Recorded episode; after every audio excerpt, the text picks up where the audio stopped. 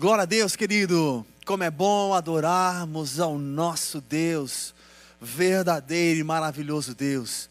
Eu quero já convidá-lo nessa hora a separar esse tempo e dedicar esse tempo para estudarmos juntos a palavra do Senhor, meditarmos e permitirmos que Ele continue falando ao nosso coração. Por isso, pega sua Bíblia, abra comigo no livro de Mateus, no capítulo 5 nós vamos ler a partir do versículo 21. Mateus capítulo 5, a partir do versículo 21, diz assim: Ouvistes que foi dito aos antigos: Não matarás, e quem matar estará sujeito a julgamento. Eu, porém, vos digo que qualquer que sem motivo se encolerizar contra seu irmão, estará sujeito a julgamento. E qualquer que disser a seu irmão raca, estará sujeito ao sinédrio. Mas quem disser tolo, estará sujeito ao fogo do inferno. Portanto, se trouxeres a tua oferta ao altar, e aí te lembrares de que teu irmão tem alguma coisa contra ti, deixa diante do altar a tua oferta Vai primeiro reconciliar-te com o teu irmão. Depois, vem e apresenta a tua oferta. Reconcilia-te depressa com o teu adversário, enquanto estás com ele a caminho, para que o adversário não te entregue ao juiz, o juiz ao oficial de justiça e te recolham à prisão. Em verdade te digo que de maneira nenhuma sairás dali, enquanto não pagares o último centavo. Só até aqui, eu quero orar com você mais um instante. Pai, nós te damos graças, Senhor, pela tua palavra, pela tua verdade que é sobre nós, Pai. Obrigado porque através da tua palavra é possível enxergar, é possível perceber quem nós somos, perceber aonde podemos e precisamos melhorar e avançar, Senhor. Por isso eu te peço, continua falando conosco, ministrando em nosso coração. Que o Espírito Santo de Deus, que habita em cada um, possa nessa hora encontrar liberdade, espaço, para trazer ao coração, ao entendimento, a tua verdade, a tua palavra, como luz para o nosso entendimento, aonde venhamos enxergar e colocar em prática. Pai, usa-me como tua boca neste lugar glorifica o teu nome, declaro a minha total e completa dependência do Senhor, que o teu nome seja glorificado nesse lugar. Amém. Amém, querido. Glória a Deus. Esse texto é um texto que talvez você já leu diversas vezes, é um texto bem conhecido, aonde Jesus ali passeando, vamos colocar pelas margens da Galileia, ele chega ao monte conhecido como Monte das Bem-aventuranças, o Sermão da Montanha, e ali ele começa a falar à multidão e trazer diversos ensinamentos. E então, quando chega aqui no capítulo 5, no versículo 21, como já estávamos lendo, ele traz um conceito muito importante claro que tudo que ele fala naquele sermão do monte traz muitos entendimentos, aprendizado e muitas coisas que precisam ser aplicadas na vida de todos nós. Mas eu quero me atentar a esse trecho, a esse momento, a essa parte e pensar um pouquinho com você. Aqui ele fala sobre, podemos talvez resumir de uma forma, ele fala sobre não ter pendências. Ou seja, não ter situações mal resolvidas. Ele fala aqui, dando um exemplo, se você tem algum problema contra alguém, contra o seu irmão, contra o seu adversário, contra alguém. E o que você deve fazer com esse problema? Se encolerizar, morrer de raiva, permitir que o seu coração seja envolvido com tristezas e mágoa e angústia, ou você deve procurar a solução.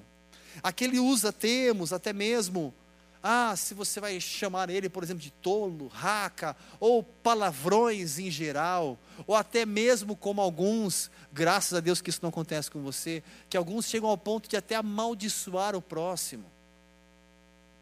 E tem gente ainda que tem coragem, que levanta as mãos e fala: ah, eu profetizo justiça, como se Deus estivesse sendo injusto.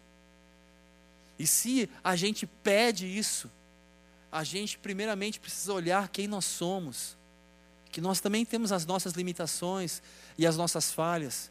Você nem precisa pedir justiça, sabe por quê? Porque Deus ele já é justo. E aquilo que o homem semear, plantar, assim ele vai colher e pronto. Ao contrário, o nosso desejo, como exemplo de Jesus, até mesmo quando estava naquele madeiro, olhando para aquela multidão, Senhor, tem misericórdia, porque eles não sabem o que fazem. Muitas pessoas agem de forma sem pensar nas consequências e acabam inclusive destruindo famílias, relacionamentos. E muitas vezes num impulso, no calor das emoções, alguns destruindo casamentos, empregos e tantas outras coisas. Mas em cima do texto, ele traz o entendimento que se você tem algo contra alguém, ou melhor, se alguém tem algo contra você, não é nem se você tem algo, mas isso é óbvio, mas e se alguém tem algo? Você não tem nada, mas alguém tem.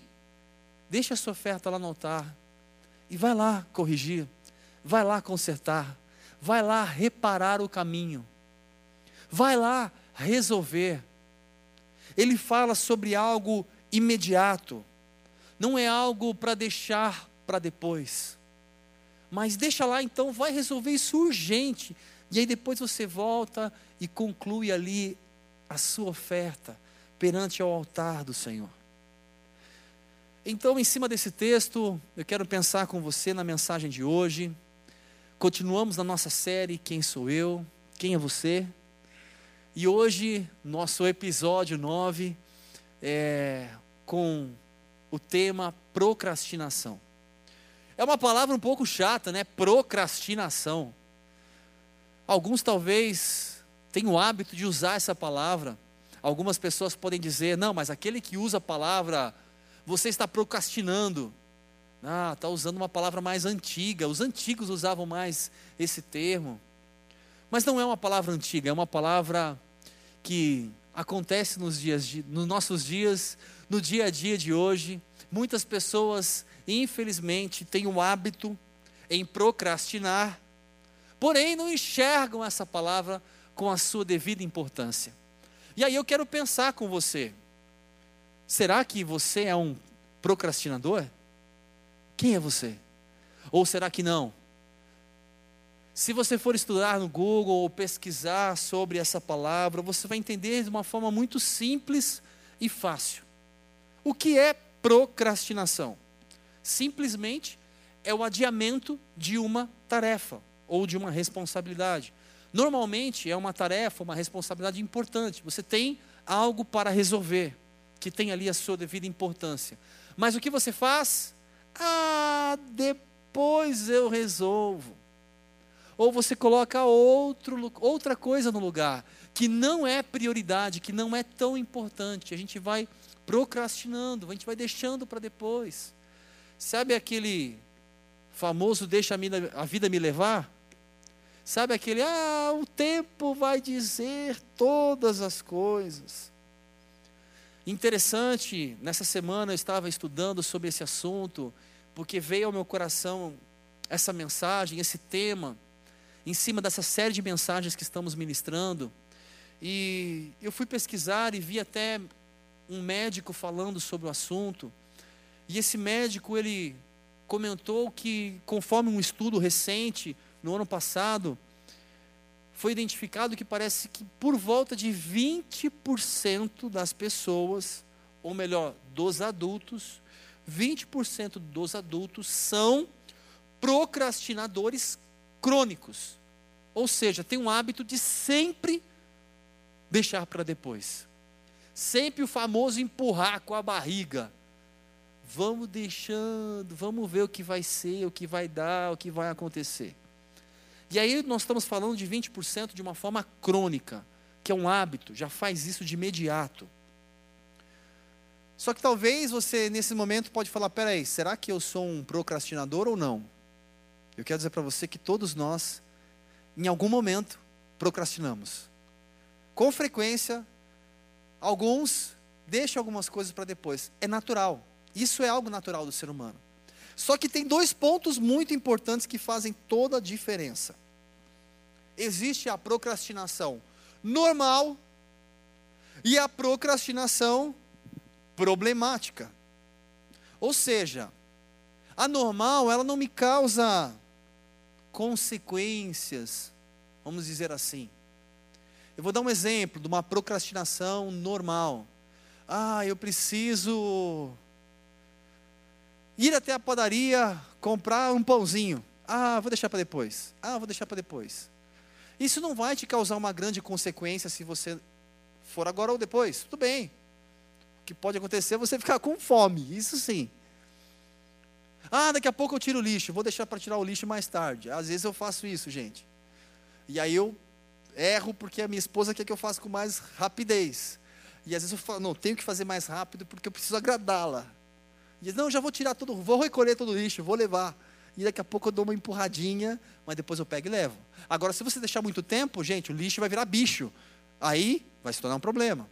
Então a gente tem que entender o que é uma procrastinação normal, que a gente de repente deixou algo para fazer depois, um pouquinho mais tarde, e o que é uma procrastinação problemática, que me prejudica, prejudica a minha vida. Por exemplo, se você precisa pagar uma conta. Ah, depois eu pago. E você não pagou a conta hoje, nem amanhã, e já venceu a conta, você tem consequências. Quais são as consequências? Os juros. Você vai pagar os juros. Consequências em diversos outros pontos. Quando a gente pensa em problemas familiares, em relacionamento, problemas no trabalho, a gente vai empurrando com a barriga, amanhã isso vai estourar. É um assunto mal resolvido. E aí?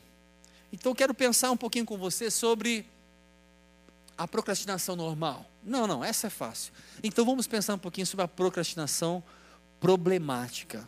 Será que eu tenho essa característica? E aí? Quais são então as atitudes de um procrastinador? Eu quero pensar com você aqui alguns tópicos que eu anotei para a gente avaliar e procurar se enxergar. Será que eu sou assim? Preste bastante atenção. Primeiro ponto que eu quero pensar com você, como uma atitude uma característica de um procrastinador. Ele adia, óbvio, decisões. Ele sempre empurra com a barriga. E quando a gente fala em adiar decisões, eu posso pensar assim: ah, eu estou adiando uma decisão porque eu tenho um outro compromisso, uma outra responsabilidade. Ou será que eu enxergo o conflito? Eu preciso resolver esse assunto. É um exemplo. Eu preciso resolver esse assunto com o meu chefe. Mas já sei que isso vai dar conflito, já sei que isso vai dar problema. Então eu vou empurrando, eu vou deixando. Ah, não, vai dar trabalho para resolver. Eu preciso resolver aquela situação com meu pai que aconteceu lá na minha adolescência, na minha juventude, na minha infância, ou que aconteceu com a minha irmã, ou com o meu irmão, ou a briga que a gente teve ontem, ou a discussão. Ah, mas acho que isso eu vou deixar para resolver depois. E a gente vai empurrando com a barriga. E aí vem aquele pensamento que o tempo vai corrigir todas as coisas, o tempo vai curar todas as coisas. Existe uma certa verdade nisso, existe, porque o tempo realmente ele nos ajuda a amadurecer, a enxergar de forma diferente, a perceber, a mudar, a melhorar. Só que quando tem um assunto mal resolvido, ele continua mal resolvido. Podem passar anos, mas o assunto permanece mal resolvido. Enquanto não for resolvido, continua pendente, continua preso aqui o meu coração, as minhas emoções, o meu sentimento, a legalidade, as brechas permanecem abertas. E aí? Quem é você? Pensando nessa primeira característica. Você é uma pessoa que adia decisões? Medo do conflito, encarar o conflito? Deixa o tempo passar, o tempo vai dizer. Teve uma vez que eu conversei com um irmão na igreja, que ele estava com um problema com a mãe dele, Ele já não se falava com a mãe há mais, não lembro o tempo, mas acho que era mais de um ano e meio. E aí ele veio conversar comigo, ou melhor, eu fui conversar com ele. E na conversa eu falei: Você precisa conversar com a sua mãe. Você precisa deixar a sua oferta lá no altar, como diz o texto, porque tem um assunto mal resolvido. Você precisa ir lá conversar com ela, se resolver com ela. Você quer ter razão ou você quer resolver? Porque tem pessoas que não resolvem porque ela quer ter razão em tudo. Por isso que nunca chega numa conclusão. Porque a última palavra tem que ser a dela. E aí, conversando, a resposta dessa pessoa para mim, claro, não vou falar o nome para não expor, mas a resposta foi: Eu acho que não é o momento certo, eu acho que Deus vai preparar o momento certo. Gente, é tão triste quando a gente escuta algo assim, a gente transmitindo ou tirando a responsabilidade das nossas costas, sabendo que eu tenho um assunto que está mal resolvido, e eu falar que não, no tempo de Deus a gente vai resolver. Ah, Deus que sabe o momento certo para isso. O primeiro passo eu preciso fazer é me arrepender, é procurar corrigir, procurar reparar o caminho. Se todo o caminho vai ser reparado de imediato, esse é um outro ponto. A minha parte eu preciso fazer, eu preciso lá pedir perdão, ou perdoar, ou abençoar. E aí sim vai por um processo, mas a minha parte eu fiz, eu lancei, eu liberei. Eu estou livre. E depois sim existe um processo que o tempo pode ajudar, sim, através das minhas orações podem curar, sim, porque que cura não é o tempo, mas sim a minha oração, o meu clamor, as minhas atitudes, a minha mudança, para que não se repitam os mesmos problemas. Ou seja, não adie, não deixe para depois. Ok, e um outro ponto, uma outra atitude, uma outra característica é a visão de prioridades. Algumas pessoas que têm essa característica de procrastinação, elas têm dificuldade em enxergar o que é prioridade. Dificuldade em valorizar aquilo que realmente é importante. E aí o que ela faz? Coloca outras coisas no lugar que não são tão importantes. Algumas pessoas têm um monte de coisa para fazer, mas muitas. E sabe que de repente fala? Ah, ah, eu vou assistir um seriado. É um exemplo. Tem um monte de coisa para fazer de repente no trabalho. Um monte de urgência, de repente para. Ah, eu vou arrumar aqui, eu vou organizar a minha área de trabalho aqui no desktop. Tem algumas pessoas que parece que às vezes não enxerga. Não enxerga o que é prioridade, não valoriza o que é prioridade. Se eu tenho um assunto, eu tenho que resolver esse assunto. Eu quero já resolver e tirar essa pendência da frente. O texto Jesus estava dizendo isso mostrando a urgência. Você está no momento de oferta ao Senhor. Ele fala: para até esse momento, se necessário. Vai lá resolver o assunto e depois volta aqui. Para você oferecer algo com a vida limpa, sem pendências, com tudo resolvido. E algumas pessoas não têm o senso de perceber que talvez para você pode ser que aquele assunto não seja uma grande prioridade, mas para o outro seja. Talvez você está sabendo lidar com o assunto. Não, tudo bem, já foi. Mas de repente a outra pessoa está sofrendo. Tem alguém que está na expectativa que você entregue aquele trabalho que você precisa, que tem prazo. E algumas pessoas têm essa atitude. Procrastinadores. Será que você é um? Quem é você? Ok, então adiar decisões é uma. A dificuldade em perceber as prioridades é outra. Um outro ponto que eu quero compartilhar com você é o quanto esse tipo de característica, de atitude das pessoas que vivem procrastinando tem o hábito de colocar uma outra coisa no lugar sem motivo. Ou seja, muitas vezes ela faz isso, mas ela não faz propositalmente. Tipo, estou fazendo conscientemente porque eu sou mal. porque eu não quero te ajudar. Gente, tem gente que faz isso. Graças a Deus que isso não acontece com você. Mas tem pessoas que não têm um motivo, simplesmente, sei lá, de repente do nada, eu vou fazer outra coisa. E vai abandonando aquilo e deixando aquilo lá para frente. Sabe aquela aquela obra que a gente começa a fazer e para pela metade? Aquelas ações que a gente começa a fazer, não, agora eu vou organizar aqui o meu quarto e começa e para pelo meio do caminho e de repente passa anos e a gente não continuou ainda aquilo que a gente estava fazendo. Muitas pessoas não fazem isso de uma forma querendo prejudicar o outro, mas sim de forma automática, sem um motivo, mas também é prejudicada e prejudica a outra pessoa. Outra característica é a percepção lenta das coisas. O que significa isso? Eu sei o que eu preciso fazer, eu sei que eu tenho que mudar, eu reconheço que o que você está falando é para mim, eu sei que Deus está falando comigo, eu sei quais são as áreas que eu realmente preciso ter uma atitude imediata, eu sei aonde estão as minhas pendências que eu preciso resolver e tirar da frente, mas ao mesmo tempo, sei, vejo, escuto, mas parece que não tem ação.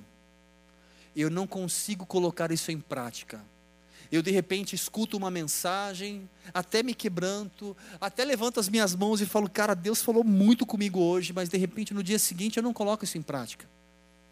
Eu não consigo dar sequência, ou seja, eu continuo procrastinando, eu continuo deixando o tempo passar. Vamos ver o que vai dar eu continuo permitindo que tudo permaneça do jeito que está. Será que você tem essa característica? Sabe o que é interessante? Quando você que talvez é formado em psicologia, ou você que percebe, conhece um pouquinho de sentimentos, emoções, reações do corpo humano, não existe nada melhor quando você resolve um assunto que está mal resolvido porque você arranca uma dor de dentro do seu peito. Um assunto que você vem se remoendo, porque ficou resolvido pela metade. Eu nunca mais falei com aquela pessoa, nunca mais conversei com aquela pessoa. E aquilo te persegue ao ponto de algum dia você vai encontrar aquela pessoa. E aquilo fica na sua mente, os sonhos e outras coisas mais, que tem algo ali pendente para se resolver. Agora, quando você resolve, você se liberta daquilo, você expôs, você está livre, não tem mais nada que te assombre. Quantas vezes a gente tem oportunidade no nosso dia a dia, e graças a Deus já tive muitas oportunidades no ministério, em participar de momentos onde há liberação de perdão, família, paz, casal, filhos e o quanto traz cura e restauração e alívio. Ou seja, podemos entender então que as atitudes ou as características de um procrastinador, elas são intencionais. Quando eu digo intencional, pode ser que não seja o que eu quero fazer, mas as minhas atitudes levam a isso. Ou seja, eu estou agindo para isso, eu estou adiando uma decisão, eu estou olhando as prioridades de forma diferente. E a minha percepção é lenta. Não é algo que aconteceu ao meu redor, não, depende de mim, é uma ação minha. Ou seja, é uma decisão minha. Por isso que eu posso chamar de decisão intencional. Se eu tivesse talvez a percepção das consequências, dos problemas que isso me traz emocionalmente, espiritualmente e naturalmente nos meus relacionamentos, no trabalho, na vida, com o vizinho, com quem for ou aonde for. Se eu tivesse a percepção, talvez as minhas ações seriam diferentes. Ok, voltando para o texto, para a gente enfatizar um pouquinho mais isso. Eu quero que você continue comigo em Mateus capítulo 5 mas a gente vai ler aqui pausadamente o versículo 23 que diz assim: Portanto, se trouxeres a tua oferta ao altar, e aí te lembrares de que teu irmão tem alguma coisa contra ti, ou seja, o teu irmão não é só você, deixa diante do altar a tua oferta, vai primeiro reconciliar-te com teu irmão, depois vem e apresenta a tua oferta. Meu querido, aqui o reconciliar é corrigir, é consertar. Não é simplesmente ir lá para definir quem tem razão. Muitas vezes no dia a dia no trabalho, eu com, compartilho bastante com a equipe, com as pessoas que trabalham com a gente na empresa. E quando surge um problema, a primeira coisa que eu falo, gente, vamos fazer o seguinte: vamos dar foco na solução. O primeiro foco é a solução. Vamos perceber aqui e avaliar o que a gente precisa fazer para resolver. Ok, resolvemos? Cliente satisfeito? Ufa, graças a Deus. Agora então a gente precisa avaliar o porquê erramos e como a gente pode aprimorar para não repetir os mesmos erros. Não é ficar procurando um culpado, quem é mais culpado do que o outro. Não é eu tenho razão ou mais razão do que você, porque isso não vai nos levar a lugar algum. Aqueles que me conhecem há mais tempo sabem porque eu ministro bastante nos casamentos e gosto bastante nos casamentos de falar que nos meus 20 anos de casado, eu nunca dormi separado da minha esposa, nunca dormi brigado com ela. E por quê? Porque a gente sempre resolveu tudo. Tudo. Tem uma necessidade? Vamos fazer. Vamos colocar em prática, vamos conversar, vamos resolver. E nunca algo, vamos deixar para lá. Teve uma época aonde eu fiquei com uma dívida no banco, aonde eu não estava conseguindo pagar essa dívida. E então comecei a receber aquelas ligações constantes para negociar a dívida. E eu em todas as ligações eu atendi. Muitas pessoas fazem diferente, desligam o telefone, não quero falar. Eu todas as ligações eu atendi. E por quê? Porque eu não queria, meu sentimento de não atender é como se eu estivesse, meu sentimento, minha posição, como se eu estivesse enganando. Então eu atendia e falava: olha, hoje não tenho condições, o que eu posso é isso, é possível? Ah, isso não é possível. Então a gente volta a se falar posteriormente.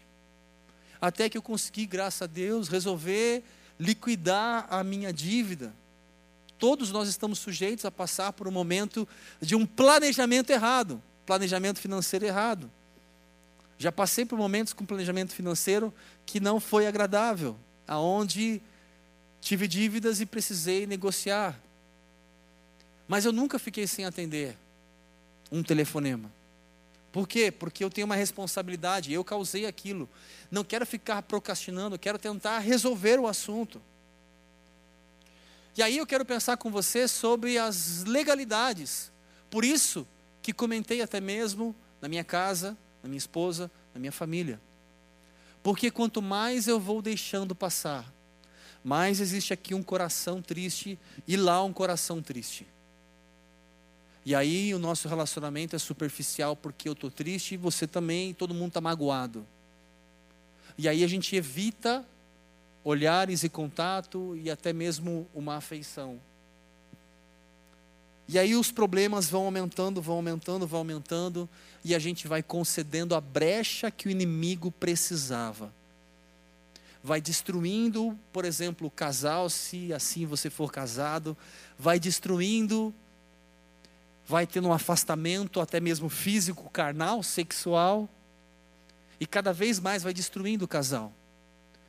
Você que não é casado, da mesma forma, isso acontece num esfriamento, num relacionamento familiar, no trabalho, que a gente vai dando legalidades, vai ficando com raiva, ranço, rancor, rancor, ira, mágoa de tal e determinada pessoa, e a gente começa a se tornar alguém cheio de marcas, porque a gente permite se encher disso, a gente permite se alimentar disso.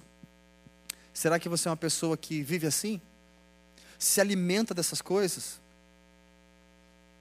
Será que você, ao invés de resolver, vai sempre empurrando com a barriga?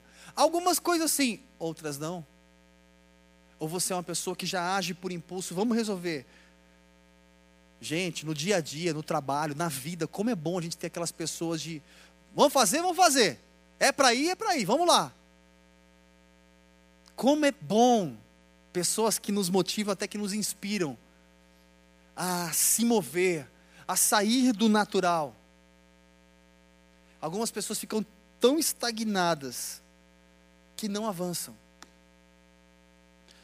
Ok, indo para a reta final aqui, então agora eu quero pensar com você, deixando um pouquinho essas características, as atitudes de procrastinadores. Eu quero pensar com você o porquê as pessoas procrastinam.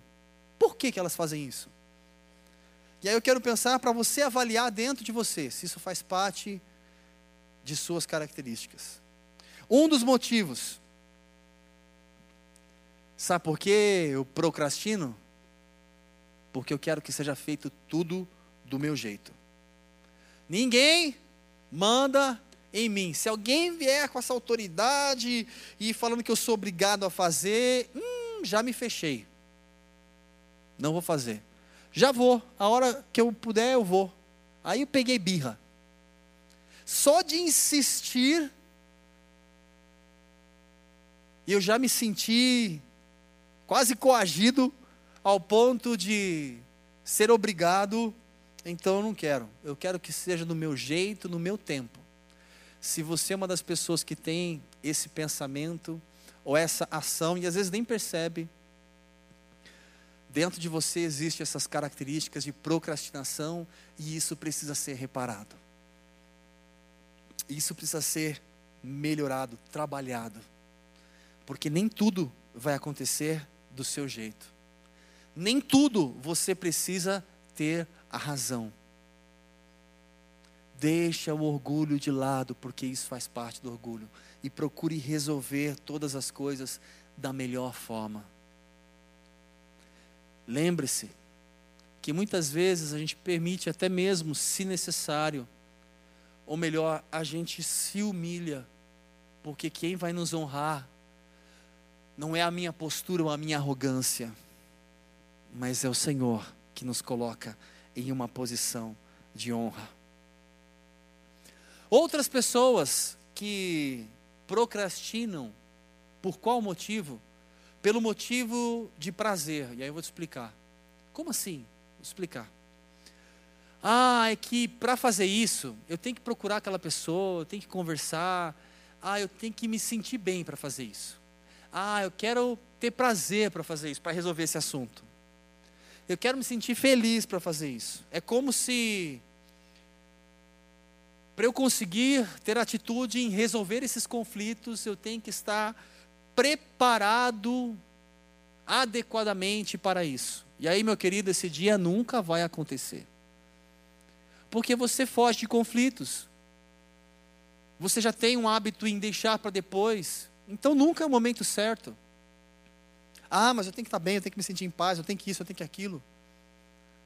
Aqui, o texto que nós lemos não disse para ele: olha, se você estiver se sentindo bem, bonzinho, se naquele momento seu emocional estiver super mega alegre, e então, ah, se assim você tiver com disponibilidade de tempo, deixa ali a sua oferta no altar, vai procurar aquela pessoa. E aí depois você volta. Não, aqui diz que eu tenho que agir, independente do meu emocional. Ou seja, se você busca agir apenas quando você tem prazer naquilo, provavelmente você vai deixar muitas coisas sem fazer, porque tem muitas coisas que a gente não tem prazer. Às vezes no dia a dia, aquele dia a dia que você está cansado, você não quer lavar aquela louça, mas é necessário. Tem dias que você pode, tudo bem, não vai prejudicar nada, é uma loucinha ali, mas tem dias que não, é necessário. Eu preciso enxergar isso. Nem tudo será prazeroso, mas necessário. Outro ponto: algumas pessoas que procrastinam com frequência é porque elas têm medo de se frustrar, medo de não dar certo, medo de Mas e se eu for conversar? E se eu for falar com o meu chefe? E se eu for confessar o erro que eu fiz? E se eu for fazer isso? E se não der certo? E se, se, se, se?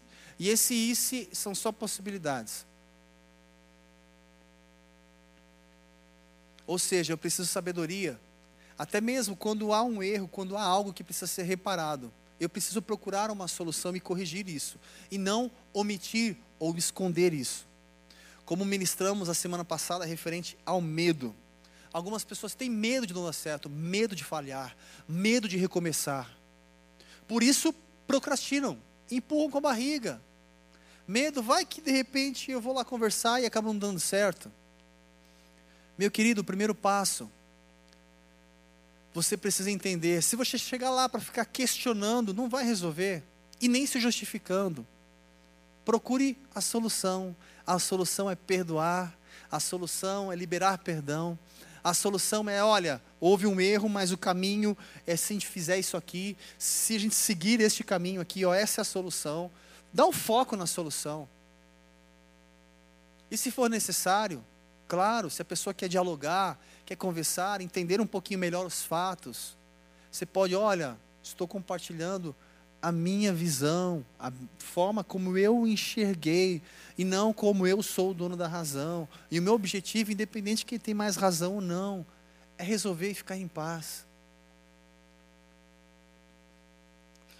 Um outro motivo é a insegurança. Talvez você seja um desses. Quem é você? Procrastina porque se sente inseguro. Será que essa é a melhor decisão? Será que eu devo fazer isso? Será que eu devo fazer aquilo? Será que eu devo. Não. Falar, não, agora não. Será que. Será? E aí eu não faço. E aí eu não faço nada. E aí eu não tomo nenhuma decisão na vida.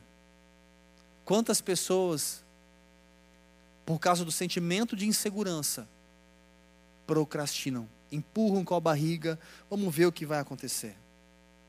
Já outras pessoas já é um sentimento de como se eu fosse incapaz.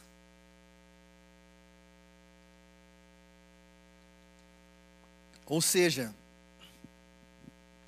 ah, mas eu não sei fazer isso. Ai, mas eu não sei como fazer.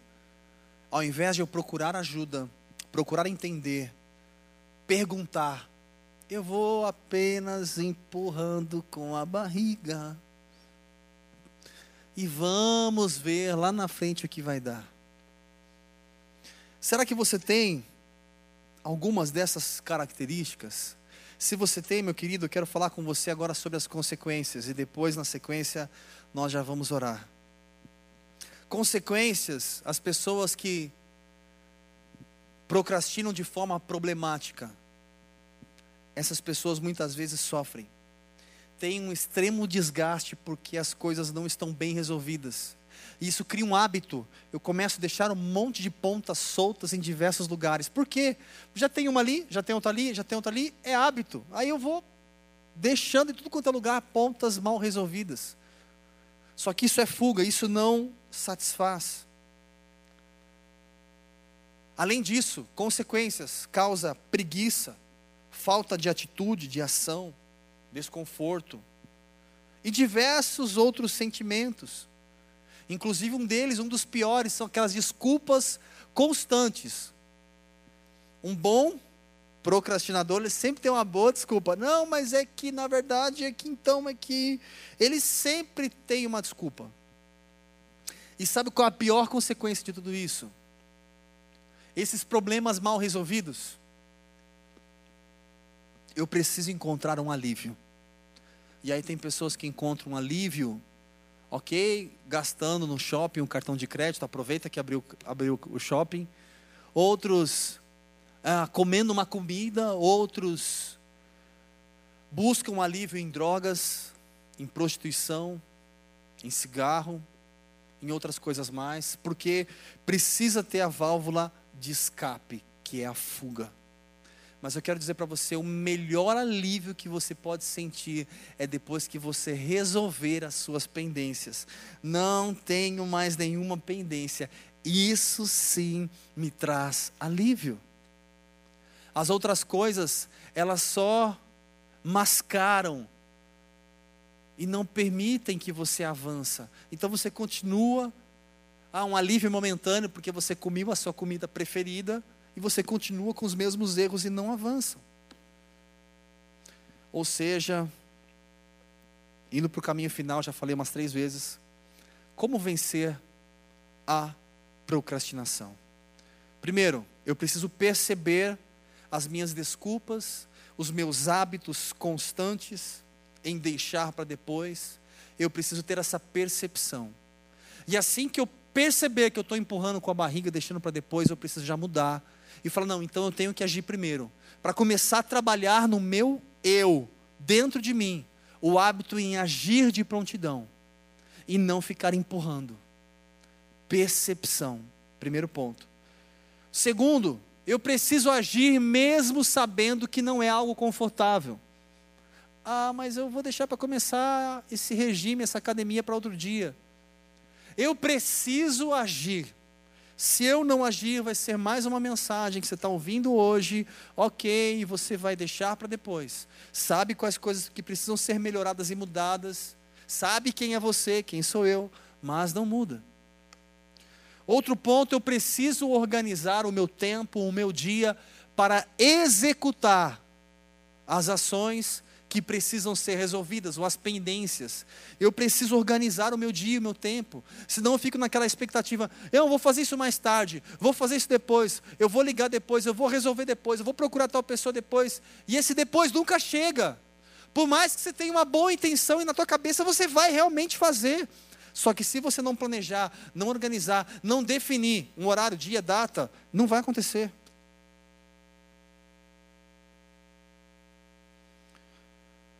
Aqui no texto, versículo 25, ele fala: reconcilia-te depressa. Depressa, não é devagar.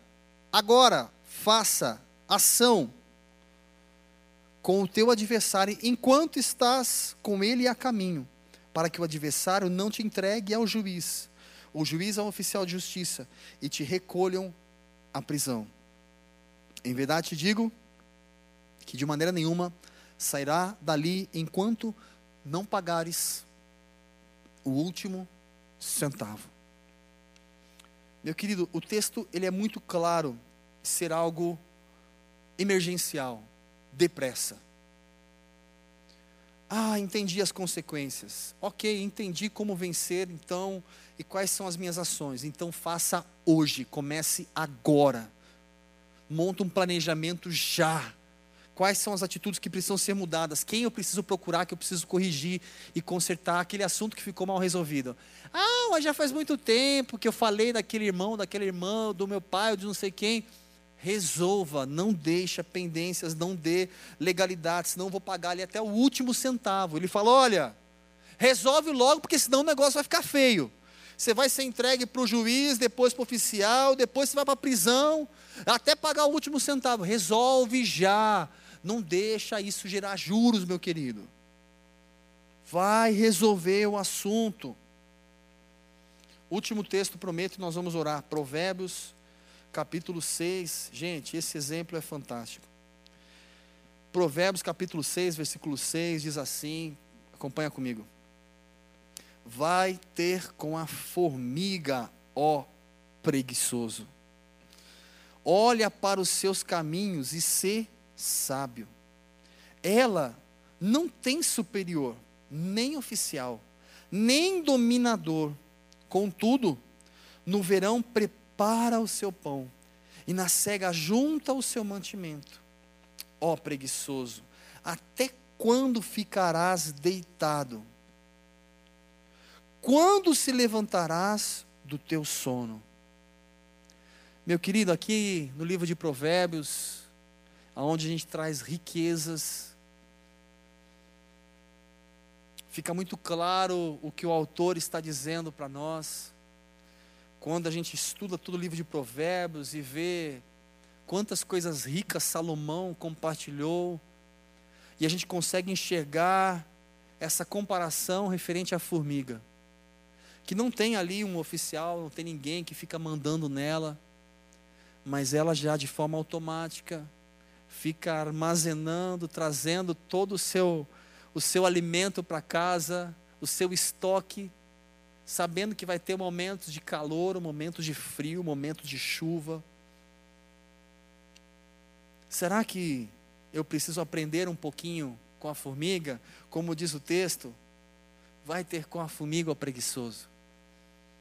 A responsabilidade em levantar, em fazer, em agir. E eu quero dessa forma pensar com você. Não deixe para amanhã aquilo que você pode fazer hoje. Não fique postergando aquilo que você sabe que precisa mudar e melhorar. Não tenha medo em se frustrar, em tentar, em não conseguir. Faça a sua parte e confie no Senhor, porque Ele é contigo. Meu querido, como compartilhei aqui no período das ofertas e disse para vocês, nós estamos num momento onde temos falado mais aqui na igreja da importância do evangelismo. E aí eu queria também enfatizar sobre isso. Não deixe para depois. Dê fruto. Onde estão os seus discípulos? Deixa fluir de você a presença de Deus, faça a diferença. Alcance pessoas, alcance seus amigos, ore por eles. Convide-os para participar de uma cela, de um culto, como de repente o de hoje. Inclusive, se você lembrar de alguém que precisa ouvir essa mensagem, compartilhe essa mensagem com as pessoas. Deixa o Espírito Santo de Deus falar com elas. Não fique postergando o seu crescimento com Deus, o seu relacionamento com Deus, o seu tempo com Deus. Se aproxime hoje, agora de Deus. Será que você é aquele que permanecerá procrastinando? Ou você é aquele que tem ação, atitude? Quem é você? mais um episódio hoje que a gente finda. Procrastinação, semana que vem tem mais. E eu quero orar com você nessa hora. E nosso desejo, meu querido, em nome de Jesus, através de cada uma dessas mensagens, é você enxergar quem é você e aonde nós podemos melhorar e aprimorar. Talvez em algumas áreas você tenha indo muito bem e algumas outras precisam ser aprimoradas. Pai, nós te damos graça, Senhor Obrigado, Senhor, porque o Senhor tem ministrado em nossos corações. Obrigado porque a tua verdade tem sido dita. Obrigado porque o Senhor tem nos despertado nesse momento aonde muitos ao nosso redor passam por tantas dificuldades. O Senhor tem nos despertado como igreja para nos levantar, para levantar as nossas mãos, para orar, para produzir frutos, para profetizar, para crer, para acreditar, para agir. Não fomos chamados para permanecer prostrados, com medo, inseguros no dia de amanhã, mas a nossa confiança nós depositamos nas tuas mãos, no Senhor que criou os céus e terra. Depositamos todas as coisas nas tuas mãos, confiando e acreditando em tudo aquilo que o Senhor já fez por nós, tem feito e continuará fazendo. Por isso eu te peço, Pai, desperta-nos, Deus, desperta cada um traz um novo ânimo, uma motivação, uma alegria, uma perseverança, persistência em mudar, em agir, em não deixar as coisas para amanhã, mas resolver hoje, tapar as brechas, fechar todo e qualquer tipo de legalidade, para que venhamos caminhar em liberdade, livres de qualquer tipo de acusação, vivendo e fazendo a tua vontade, acima de todas as coisas. Conta conosco, Senhor, como Pai, naquele texto em Isaías, quando ele tem o privilégio em ter aquela visão, aonde o Senhor fala quem irá por nós, e ele ali pode dizer: Eis-me aqui, Senhor, envia-me a mim. A ação pronta, de imediato. Da mesma forma, Senhor, que o nosso coração tenha também esse desejo e o Senhor possa contar conosco. Eis-nos aqui, envia-nos, Senhor, para restaurar, para abençoar, para corrigir, para ser bênção aonde o Senhor assim nos levar. Pai, da mesma forma como naquele dia, através daquele sermão, aonde Jesus trouxe tantas verdades. Nos ajuda, Senhor, a ter essa atitude e depressa reparar os caminhos que ficaram pela metade, e depressa cancelar as legalidades e apresentar diante do Senhor a nossa oferta com o coração, com a vida limpa e santificada diante do Senhor, sem pendências, Pai. Nos ajuda a ter atitudes que glorifiquem o Teu nome, que em tudo, Senhor, seja honrado, glorificado, exaltado, engrandecido. Nós depositamos todas as coisas nas Tuas mãos, Pai, que a Tua bênção seja sobre cada lar, sobre cada família, e eu profetizo que essa semente produza frutos em mim, em cada um que está nos ouvindo agora, e em familiares ao redor, que a gente possa multiplicar Pai, aonde as pessoas sejam abençoadas através da tua verdade, Senhor. Pai, é assim que nós oramos e te agradecemos, no nome santo, precioso e maravilhoso de Jesus. Amém. Que o amor de Deus, que a graça do Senhor Jesus Cristo e que as infinitas consolações do Espírito Santo sejam sobre a sua vida, hoje para todos sempre. Amém. Amém, meu querido. Deus te abençoe. Tenha um final de semana abençoado. Continue conectado, ligado conosco. Semana que vem tem mais. E o nosso desejo é que haja testemunhos e que cada um possa crescer com Deus, avaliar o que podemos avançar e mudar. E eu sei que podemos. Estamos juntos nessa. Deus te abençoe. Fique na paz.